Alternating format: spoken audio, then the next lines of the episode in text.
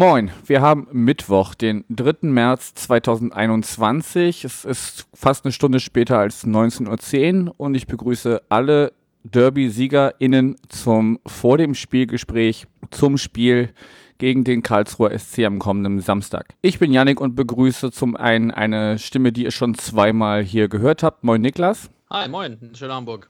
Und diesmal ist auch sein Podcast-Kollege Boris mit dabei. Moin. Moin, hallo. Ja, schön, dass es bei euch beiden geklappt hat. Ähm, Niklas, du kennst das schon und ich würde dich bitten, das dann, da du ja schon zweimal hier warst, ein bisschen kürzer zu halten. Die klassische Frage, wer bist du, was machst du und warum der KSC? Und danach übergibst du an Boris, der sich gerne ein bisschen ausführlicher vorstellen darf. Sehr gerne mache ich das. Ähm, ja, Niklas hier, ähm, Podcastbetreiber der Wildpark Brudler, der KSC Fan Podcast. Ähm, warum der KSC? Dort bin ich geboren und aufgewachsen. Äh, klassischer klassischer Werdegang, glaube ich, eines Fans ähm, von einem Verein, der jetzt nicht immer unbedingt immer zu, von Erfolg gekrönt ist. Aktuell kann man da Gott sei Dank das Gegenteil behaupten. Äh, als kleines Kind von meinem Cousin mit ins Stadion genommen, in der Fankurve gewesen, direkt infiziert worden mit Blau-Weiß und äh, seitdem großer KSC-Fan. Äh, meinen Podcast, den ich jetzt mit Boris zusammen betreibe, den gibt es seit Juli 2019, haben das große Glück, da immer wieder wirklich spannende Gäste zu Gast zu haben, ähm, ehemalige KSC-Größen, aktuelle KSC-Größen und ähm, das macht sehr viel Spaß und macht sehr viel Laune und ähm, so viel erstmal zu mir. Ja, und ich bin der Boris. Ähm, das hat Niklas schon gut angesprochen. Ich bin äh, auch dabei bei den Wildparkbrudlern erst seit letztem Sommer und äh, bin ebenso Exil wie Niklas. Also wir beide wohnen ja nicht mehr in Karlsruhe und ich bin auch schon seit äh, Babytagen KSC-Fan. Ich hatte damals meinen allerersten Stuller als vom KSC-Fanshop ähm, und bin, wie gesagt, jahrelang ähm, am Start und auch daheim und auswärts. Und ähm, wie gesagt, wenn es auch klappt, Aktuell lebe ich in Gibraltar, im, ganz weit im Süden. Das mag vielleicht ein Begriff sein für auch ein paar St. Pauli-Fans. Ich habe schon den San äh, FC St. Pauli ein paar Mal hier unten in, in Südspanien erlebt, im Trainingslager. Und ähm, genau, ähm, wie gesagt, mache den Podcast mit ihm und ähm, bin auf jeden Fall sehr froh, wie es um den KSC aktuell steht, weil das für uns äh, nicht so wirklich gewöhnlich ist, vor allem in den letzten Jahren nicht. Und ähm, genau, so äh, das bin ich und ähm, freue mich auf äh, die heutige Folge. Wunderbar, dann bleiben wir gleich mal bei dir. Du hast schon gesagt, die letzten Jahre lief es nicht ganz so rund. Ich habe auch mal einfach auf den 34. Spieltag der letzten Saison geschaut. Ihr habt seit damals ganz knapp ähm, drin geblieben. Nur durchs Torverhältnis ähm, habt ihr dann noch die, die, den ersten FC Nürnberg auf den Relegationsrang schieben können. Was ist seit, seitdem passiert? Weil wenn man das so im Hinterkopf hat, wundert man sich eigentlich, dass ihr da oben so so aktiv mitspielt. Ihr seid ein bisschen holprig gestartet, wenn ich mich erinnere. Und dann, glaube ich, am sechsten oder siebten Spieltag ähm, seid ihr bei uns zu Gast gewesen am, am Millantor und habt uns da äh, 0-3 eingeschenkt und seitdem ging es, glaube ich, immer weiter bergauf. Oder habe ich das, sehe ich das falsch? Nee, das ist ungefähr genau so. Also wir haben am Anfang auch nicht wirklich damit gerechnet, dass wir wirklich mit dabei sind. Also da oben äh, mit den Top 5 und so. Das ist für uns ein bisschen überraschend. Äh, von der letzten Saison her hat sich halt vieles getan. Ähm, logisch, dass Christian Eichner dann ähm, im Februar letzten Jahres übernommen hat und hat uns dann überm Strich gehalten mit der Mannschaft, mit der es halt möglich war. Und dann gab es äh, mehr oder weniger einen Umbruch. Man wollte die Mannschaft ein wenig verjüngern. Man wollte auch die Mannschaft ein wenig verschnellern, sage ich mal, über die Außen, weil oftmals war es halt so, wir haben wirklich nur lange und hohe Bälle gespielt und versucht, den Philipp Hofmann zu finden und dann mit Glück einfach ein, ein Tor erzielt oder so. Und ähm, das war halt spielerisch nicht wirklich zweitligawürdig. Man hat auch logischerweise ein wenig umstrukturieren müssen, ähm, auch Fans intern mit einer neuen Präsidentschaftswahl und, und, so weiter. Und da hat man den Verein versucht, ein wenig nach vorne zu treiben, um eben mit den anderen Vereinen ein bisschen mitzuhalten. Und dann hast du schon angesprochen, zu Beginn der Saison hat es nicht wirklich hingehauen, aber das war auch irgendwo klar, weil es eine neue Mannschaft ist. Und du musst auch ein bisschen ja, warten, bis die Mannschaft sich einspielt, bis es wirklich eine, eine, eine, einheitliche Truppe wird.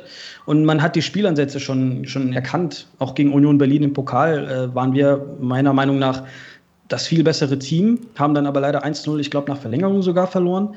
Und da, das ist halt leider unglücklich. Und die ersten paar Spiele gingen halt leider nicht in unsere Richtung und dann hat es irgendwann mal angefangen. Ähm, San Pauli 3-0 auswärts, das war, das war ein wunder, wunderschönes Ergebnis für uns, hat uns ein bisschen auch nach vorne getrieben. Unser Trainer Christian Eichner sagt auch jedes Mal, er möchte, dass die Mannschaft anfängt ähm, zu wissen, wie so ein Sieg sich anfühlt, wie so ein Sieg schmeckt.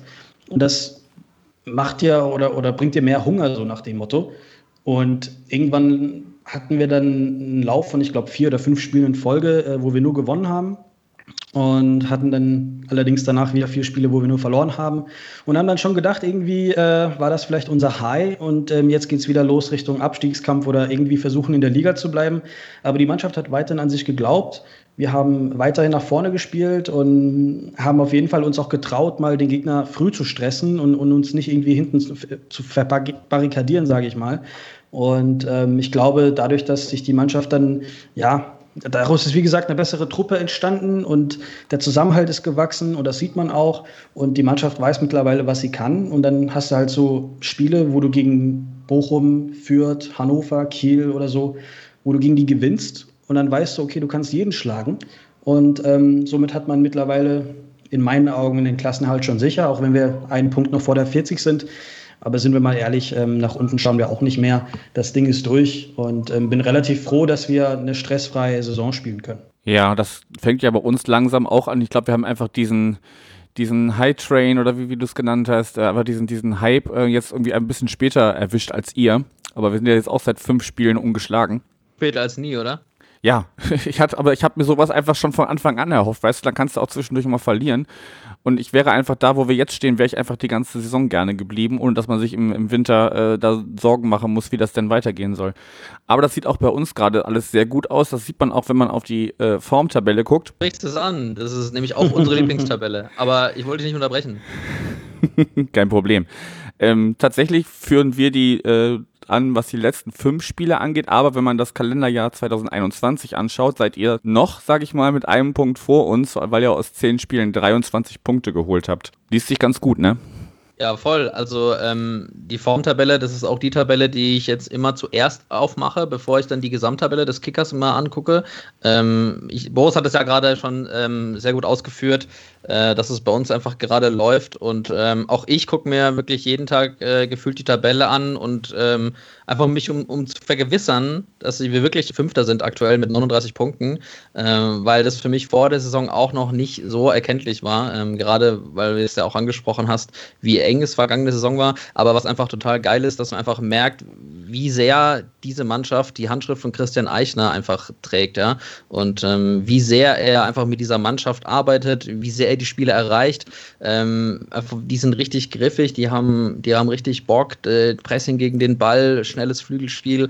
Ähm, das ist einfach so die, das erste Jahr oder die Mannschaft, in der Christian Eichner zum ersten Mal die Chance hat, ihr seinen Stempel aufzudrücken, weil er sie von vornherein mitgestalten konnte und von vornherein eben sagen konnte, okay, den und den Spielertypen, den brauche ich, das und das habe ich vor, das ist mein Matchplan, das ist meine Philosophie und das ist eben seine Handschrift. Also sonderbar, wirklich echt ein geiler Erfolg und ähm, mit Christian Eichner ist ein großer, großer Glücksfall für uns im Augenblick. Also würdest du ihn oder würdet ihr ihn auf jeden Fall als einen der Erfolgsgaranten ausmachen, weshalb er da jetzt so weit oben steht? Auf jeden Fall einer der großen Schlüsselfaktoren. Der alleinige Erfolgsgarant ähm, ist vielleicht jetzt too much, weil immer noch die Spieler auf dem Feld sind, die im Endeffekt das umsetzen.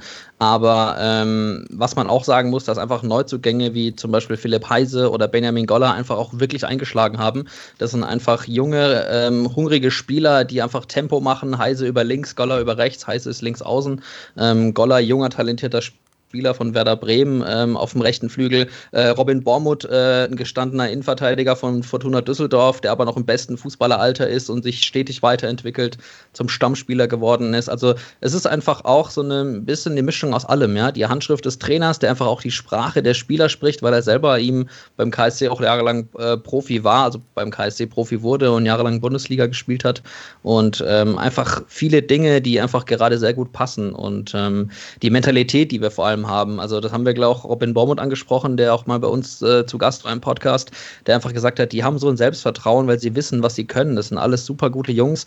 Eichner und das gesamte Trainerteam stellt die einfach gut ein und deswegen äh, sind die sich auch nicht zu schade, nach Rückständen zurückzukommen. In Sandhausen vor zwei Spieltagen 2-0 hinten gelegen, das Ding 3-2 gedreht.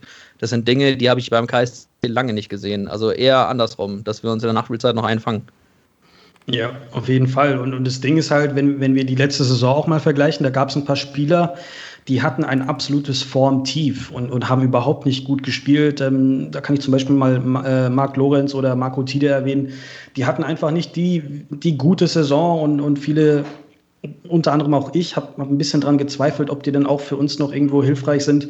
Und plötzlich beginnt die neue Saison. Eiche hat, also Christian Eichner, ähm, hat dann mit denen irgendwas angestellt und plötzlich sind, die, sind das solche ja, ähm, Erfolgsträger, sage ich mal. Also diesen fester Bestandteil der Mannschaft und, und haben auch gezeigt, so dass, dass die zweitligawürdig sind und, und wenn nicht sogar viel mehr und ähm, haben aktuell eine sehr gute Form und haben sich sehr, sehr gut verbessert. Also es ist nicht nur so, dass wir, sage ich mal, junge Spieler verpflichten und die dann einfach verbessern, sondern dass wir auch ja, ähm, KSC-Spieler, die schon bei uns waren, einfach noch mehr verbessern und nochmal eine Schippe draufsetzen.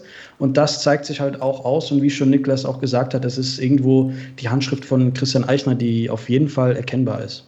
Okay, das sieht man ja auch dann, wenn man, ich meine, es gab keinen wirklichen, äh, keine wirkliche Winterpause und ihr habt auch auf dem Transfermarkt gar nicht so viel gemacht. Ich habe nur gelesen, irgendwie zwei Spieler sind ausgeliehen worden noch zusätzlich. Ähm, einer von hier aus der Vorstadt und äh, einer von Stoke City, mit dem ja der FC St. Pauli entweder machen sie es noch oder sie hatten auf jeden Fall mal so eine, so eine Kooperation, wo wir auch nicht so ganz glücklich drüber sind, aber das ist gar nicht das Thema war einfach die, die Mannschaft schon so in sich zusammengewachsen und so stabil, dass man gesagt hat, okay, man muss vielleicht nur so ein bisschen Backup noch holen oder wie, wie schätzt ihr ein, was im Winter passiert ist, Niklas? Ähm, also du meinst jetzt vor allem Xavier Amici, ne? Den, den Nutzgang vom, vom äh, Derby-Verlierer. Äh, das hast du sehr schön gesagt.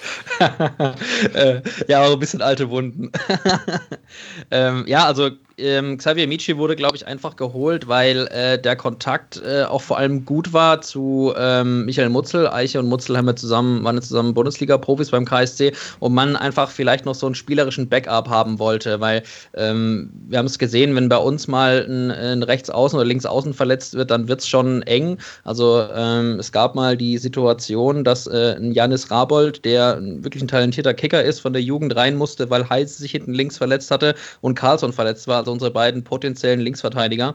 Und ähm, dann musst du halt ähm, mit jungen, jungen Eisen reinwerfen. Der hat es super gemacht, keine Frage, ist aber irgendwo auch ein Risiko.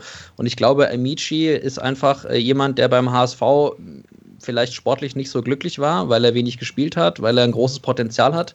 Das hat vermutlich Eiche erkannt und die anderen Verantwortlichen im Verein. Und ähm, ich glaube, eine große Rolle hat eben auch gerade gespielt, wie ich es angedeutet habe, ähm, die, die Verbindung zu Michael Mutzel nach Hamburg. Und ähm, da war es einfach irgendwie anscheinend ähm, super, nochmal einen technisch versierten Backup zu holen. Ähm, von daher, ja, man hat noch nicht so mega viel von ihm gesehen. Man braucht vielleicht noch ein bisschen, um reinzukommen. Ich weiß nicht, wie gut sein Deutsch ist. Ähm, ich glaube, sie kommunizieren immer noch auf Englisch so ein bisschen. Aber das ist jemand, ähm, der auf jeden Fall ein begnadeter Kicker ist und ein super Backup. Und äh, der wird auch noch seine Spielzeit bekommen, da bin ich mir sicher.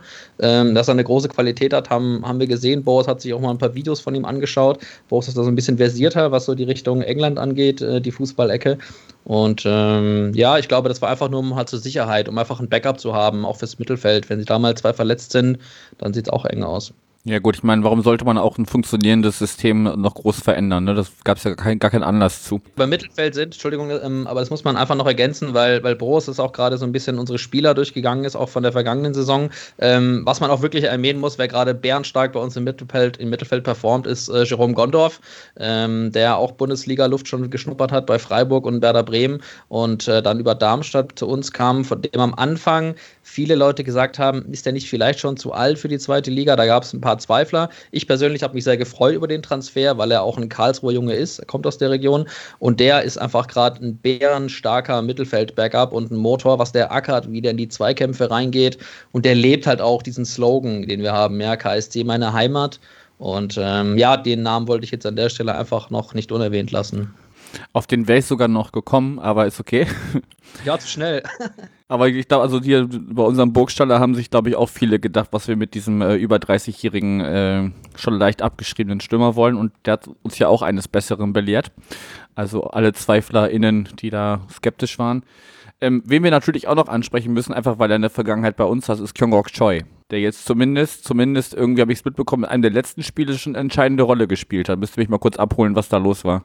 Boris. Ja, also, also Choi, äh, Kyung Kok Choi ist für uns irgendwo ein Leistungsträger und hat aktuell irgendwie ja die, diese Kreativität auf dem Platz und hat in den letzten Spielen halt, wie gesagt, uns sehr, sehr häufig geholfen und hat auch die entscheidenden Tore erzielt. Ähm, wie gesagt, schon letzte Woche gegen Darmstadt ein sehr, sehr wunderschönes Tor so herausgespielt. Also ich habe selber nicht damit gerechnet, dass wir so, so ein Tor in diesem Spiel erzielen.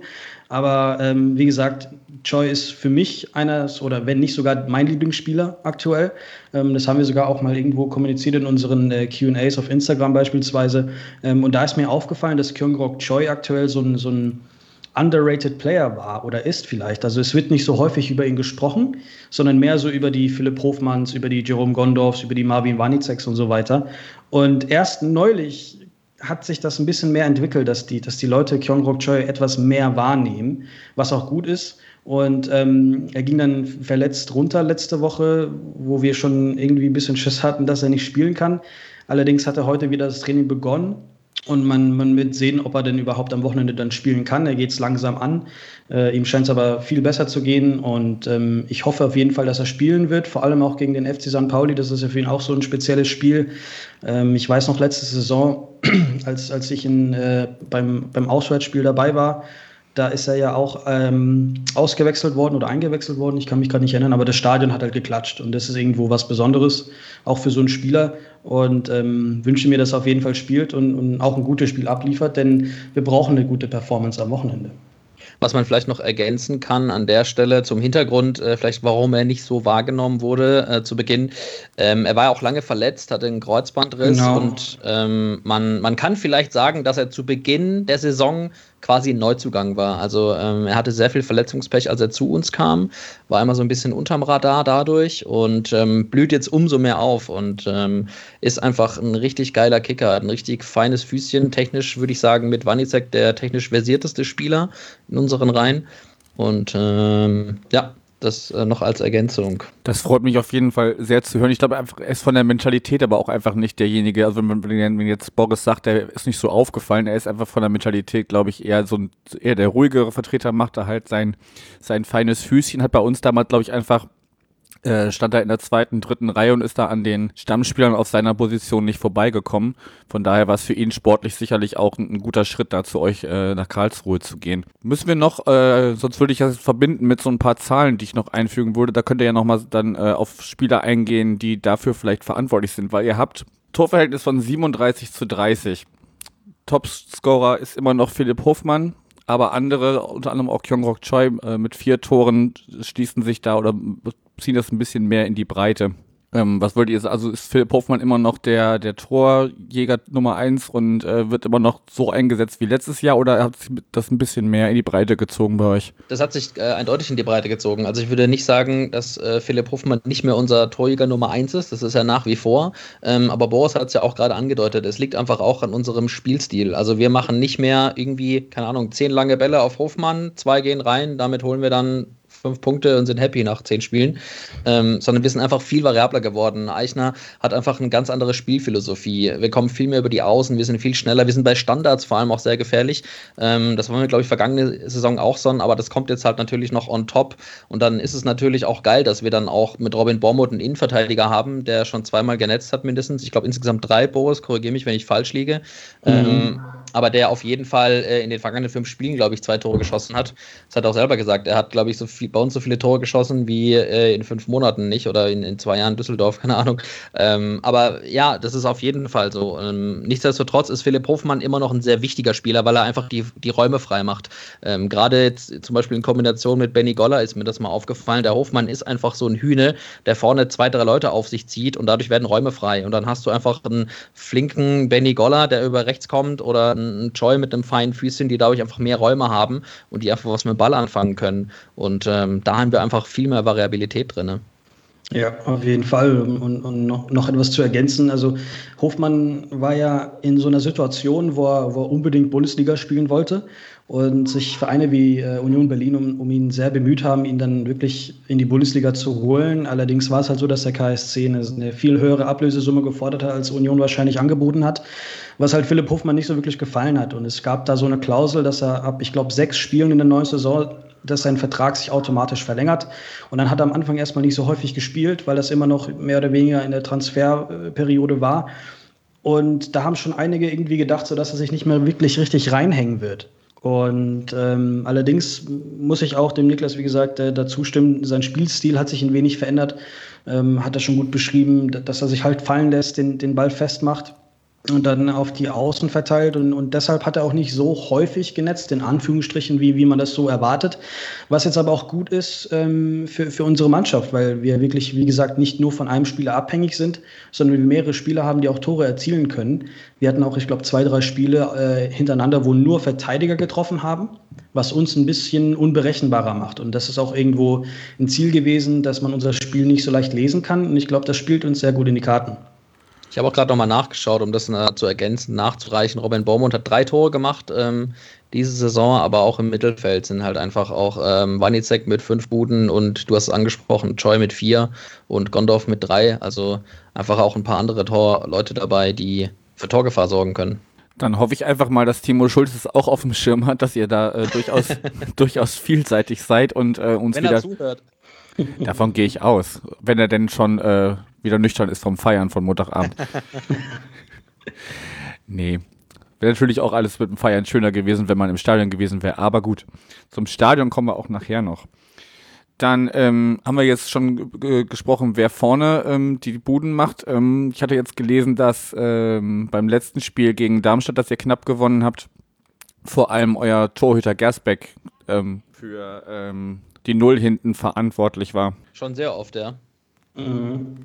Also der ist auch auf jeden Fall also Gersbeck ist jemand, äh, ist für mich einer der großen Gewinner der Saison. Ähm, also natürlich, weil er zum Stammkeeper wurde ähm, und sich gegen Markus Kuster durchgesetzt hat. Das war am Anfang nicht so klar. Das war erstmal so, dass die von den, von den Trainingsspielen her die gleiche Spielzeit, glaube ich, bekommen haben und ähm, es lange nicht feststand, wer die Nummer 1 wird. Aber Gersbeck zeigt mit seinen Einsätzen, ähm, dass Eichner auf jeden Fall auf den richtigen setzt. Ich sage jetzt nicht, dass Kuster ein schlechter Torwart ist, aber Gersbeck ist einfach überragend, was der gerade hält. Egal ob auf der Linie, ob Spieleröffnung ist.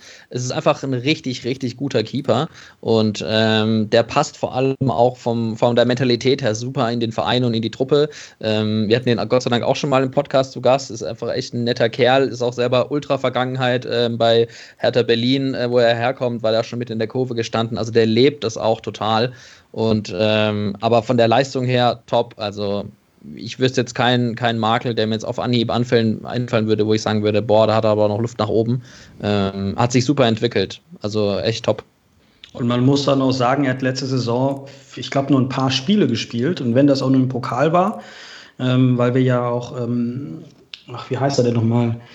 Ähm, Benjamin Uphoff, genau, der ist ja nach Freiburg gegangen ähm, und dann ist halt Gersbeck nachgerückt. Wir haben auch nochmal einen Torhüter verpflichtet, den Markus Koster aus Österreich, der dann unsere Nummer zwei wurde. Und Gersbeck hat, wie gesagt, in seiner ersten Saison als, als äh, Vollzeitkeeper ähm, eine unfassbare gute Performance abgeliefert und auch mehrfach äh, Man of the Match für mich äh, sich selbst gesichert. Also wie oft er uns in den Spielen hält. Ja in, in den 2 gegen 1 Situationen sogar noch den Ball festhält, ist echt Wahnsinn. Also wie gesagt, äh, da kann ich dem Niklas nur zustimmen. Das ist für uns auch irgendwo ein Leistungsträger und ein sehr wichtiger Spieler auf dem Platz. Seine durchschnittliche Kickernote mit 2,7 ist auch weit über dem Mannschaftsdurchschnitt, der bei 3,3 ja. liegt. Absolut. Dann, äh, ja, wieder meine Hoffnung, dass dann äh, Guido Burgstaller oder wer auch immer von uns da vorne gerade ähm, gut drauf. Also Chiré zum Beispiel mit seinem Treffer vom Montag ist sicherlich auch heiß, da wieder einen draufzulegen. Schauen wir mal, ob wir da euren, euren Torhüter knacken können. Wenn wir das Sportliche so ein bisschen abschließen und damit auf den, auf den Spieltag am Samstag kommen, mir ist so ein bisschen aufgefallen, also gegen die Top-Teams oben läuft es eigentlich ganz gut. Ihr habt nur das Hinspiel gegen die Vorstadt, habt ihr äh, zu Hause verloren mit 1 zu 2. Ja, also es sind auch viele knappe Ergebnisse dabei, genau das wollte ich auch noch da, dazu ergänzen. Aber es, gegen Kiel, gegen äh, Greuther Fürth ähm, und, und die Mannschaften da oben, gegen Bochum jetzt äh, am 31. Januar genau, auch ein 2 zu 1. Also auch alles äh, durchaus knappe Ergebnisse und vor allem gegen die da oben lief es ganz gut. Ähm, seid ihr eher so das Team, das äh, die, die Top-Teams braucht, die dann vielleicht äh, eher äh, ähm, das Spiel machen müssen oder und, und tut euch gegen die, die in Anführungsstrichen kleineren, die unten stehen, schwerer oder ist das äh, immer von Spiel zu Spiel unterschiedlich, wie einfach die, dass das Spiel läuft oder ist unabhängig vom Tabellenplatz? Boris vielleicht? Ja, also das ist bei mir immer mal wieder ein Thema, also selbst wenn ich ein bisschen so über den KSC nachdenke. Es gab auch häufig mal ähm, diese, oder es gibt sie, glaube ich, immer noch, diesen Satz, äh, Aufbaugegner KSC. Das ist bei uns in der Region sehr bekannt, äh, weil wir dafür irgendwie mehr oder weniger verdammt sind, einen Verein, der aktuell eine Krise hat, den dann aufzubauen und wir dann quasi so der, ja, der, das, das allererste Team sind, was sie dann endlich mal wieder schlagen können. Und ich habe dann langsam so das Gefühl, dass das ein bisschen von uns weggeht. Und, und das ist auch irgendwo gut so. Ähm, gegen Darmstadt haben wir uns ein bisschen schwer getan, die in der Formtabelle, die wir vorhin angesprochen haben, aktuell auf Platz 17 sind in den letzten zehn Spielen, also nur sieben Punkte. Und das Problem dabei ist aber irgendwo, dass, dass diese Vereine, die halt unten sind, auch irgendwo gegen den Abstieg spielen.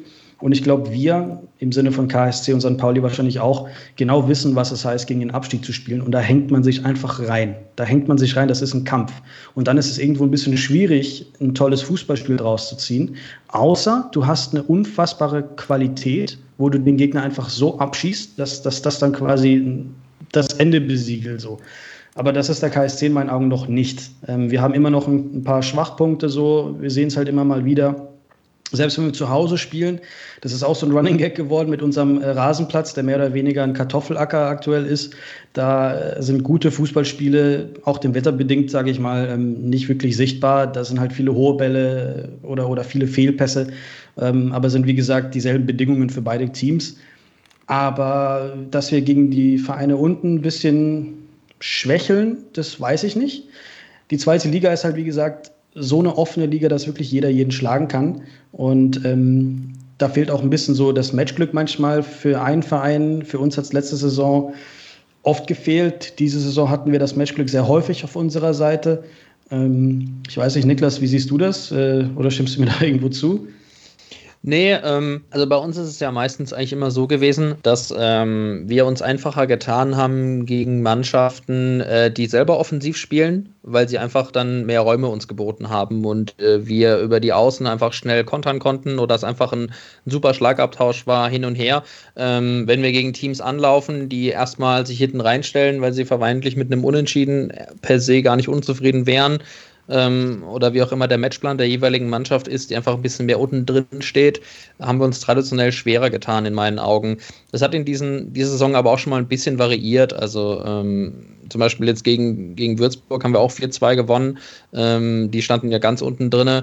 Ähm, ja, tendenziell kann man das vielleicht schon noch so sagen. Ähm, aber äh, obwohl St. Pauli jetzt halt äh, nicht da oben drin ist, äh, halte ich trotzdem die Mannschaft von der Qualität her äh, eher für einen Gegner, die äh, auf jeden Fall auf Sieg spielen werden, ähm, die jetzt einen richtigen Lauf haben, die uns, ähm, glaube ich, trotzdem gut anlaufen werden.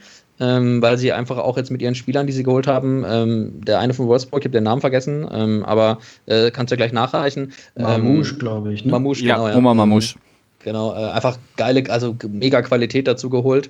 Ähm, und äh, ich glaube nicht, dass ihr euch hinten reinstellt, sondern dass ihr auch auf jeden Fall auf Sieg geht, weil ihr einfach ähm, die fünf Siege in Folge oder wie viele das mittlerweile sind im Rücken habt.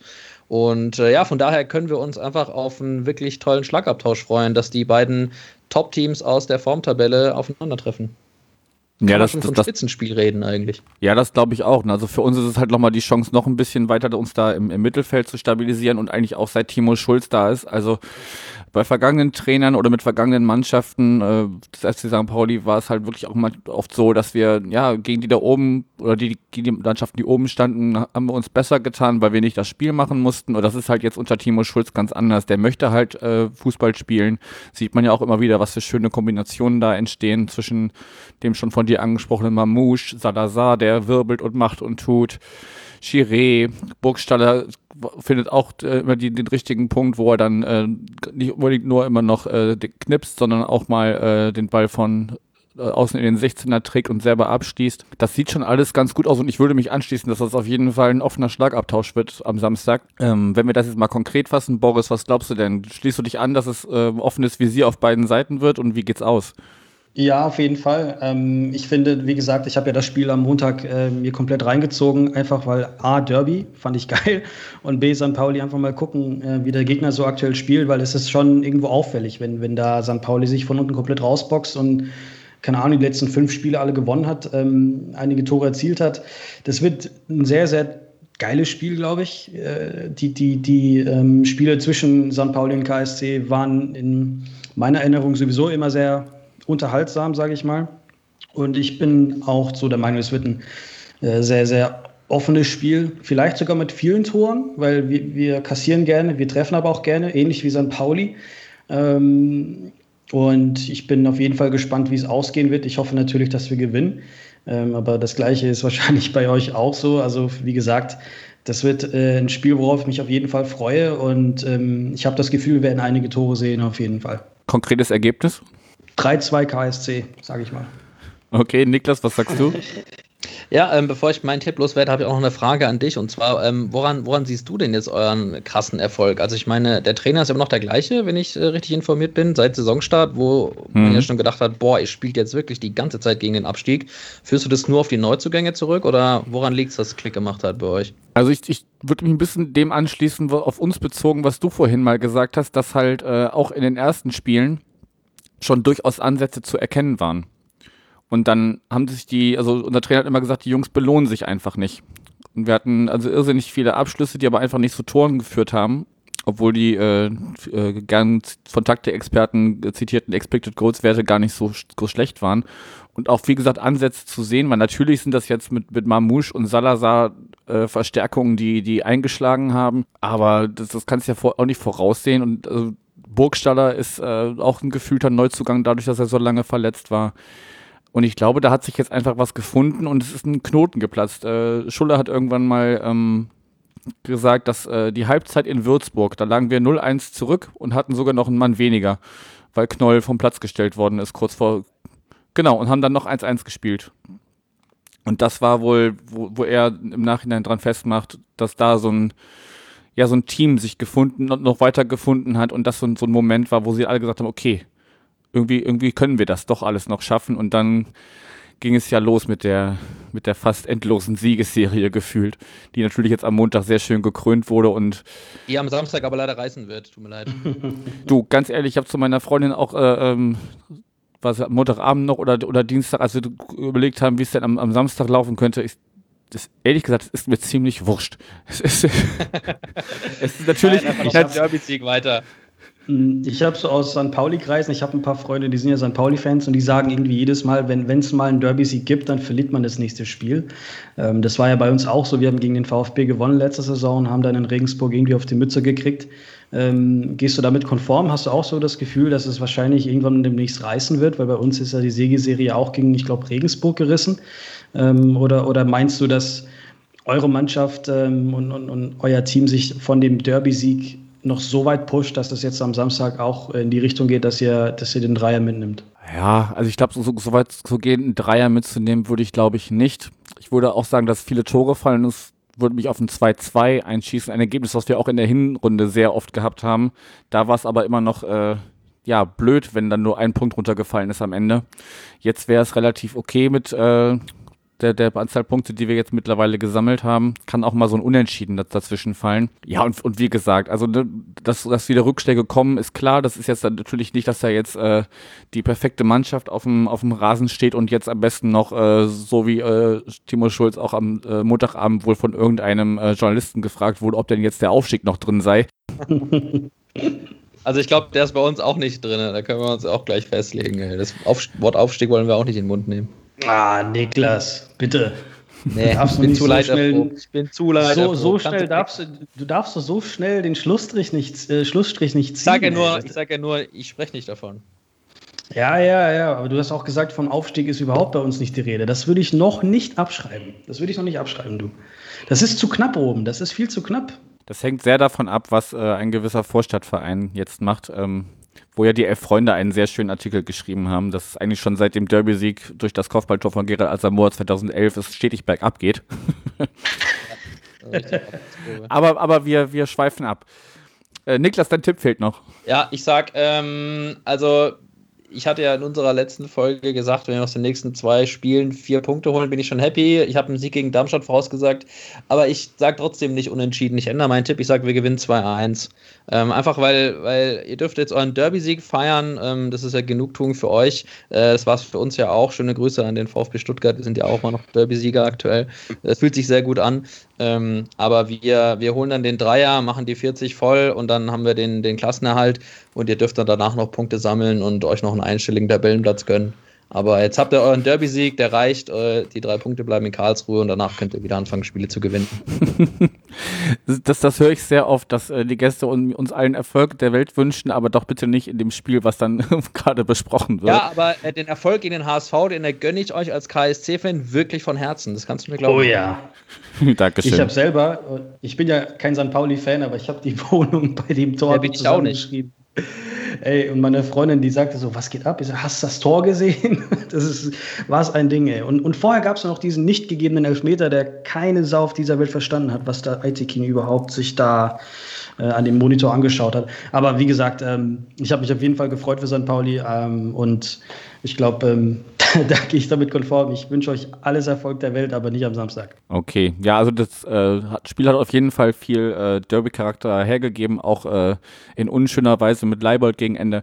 Aber da verweise ich gern auf das nach dem Spielgespräch, was Michael schon gemacht hat. Das ist auch schon online seit äh, gestern Abend, glaube ich. Und äh, da könnt ihr euch das gerne nochmal zu Gemüte führen, auch als Nicht-St. Paulianer, die einfach äh, einem gewissen Vorstadtverein das gönnen, dass sie da ein zugegebenermaßen auch sehr schönes Tor bekommen haben. Gut, ähm, ich habe in Vorbereitung auch äh, eure letzte Aufnahme gehört. Ihr habt sie auch schon zwischendurch ein bisschen zitiert. Und jetzt darf Niklas nochmal ins Schwärmen geraten, wie schön denn das neue Stadion bei euch werden wird. Boah, das wird richtig geil. Also ich hatte ja ähm, das Glück, um nochmal alle abzuholen, vor Ort zu sein, äh, beruflich äh, gegen, gegen Nürnberg. Das Heimspiel äh, haben wir einzeln verloren, aber da konnte ich drüber hinwegsehen, weil es bei uns A sportlich lief und weil ich das Stadion von innen sehen durfte. Und ähm, ja, da entsteht eine wirklich tolle, toller Hexenkessel. Also, was ich total geil finde, ist, ähm, ich weiß nicht, ob äh, ihr mal das Stadion in Freiburg gesehen habt. Das hat ja so eine ähnliche Dimension, sagen wir mal, von der Zuschauerkapazität her. Ähm, aber mhm. da sind die Ränge nicht durchläufig, sondern da sind die unterbrochen. Und ich glaube, dadurch wird schon Stimmung verloren gehen. Ähm, ich habe mir mal eine Doku darüber angeschaut. Da hat es dann gehießen, die finden es toll, dass da Tageslicht reinkommt ganz ehrlich, das Tageslicht, das kommt auch von oben rein, das ist mir scheißegal, ich will, dass da Stimmung ist. Und ähm, die Ränge sind durchlaufig, also die, die Südtribüne ist die neue Stehplatztribüne ähm, mit den kompletten Heimfans im Rücken, das wird unsere blaue Wand. Und äh, ja, das Stadion wird richtig geil. Ich freue mich sehr darauf. Die Hälfte steht schon. Es sieht richtig geil aus und äh, das wird ein toller Hexenkessel. Ähm, da wird eine richtig geile Stimmung herrschen. Und ähm, ja, ich bin sehr gespannt, vor allem weil es halt das erste zu eine Stadion sein wird, das wir dann haben. Äh, also das hatten wir vorher natürlich noch nicht. Wer den alten Wildpark kennt, weiß, es war sehr weitläufig, sehr weit weg vom Spielfeld. Es hatte seinen Charme, aber es war einfach nicht mehr zeitgemäß. Und ähm, die KSC-Fans können sehr lautstark sein, das wissen wir.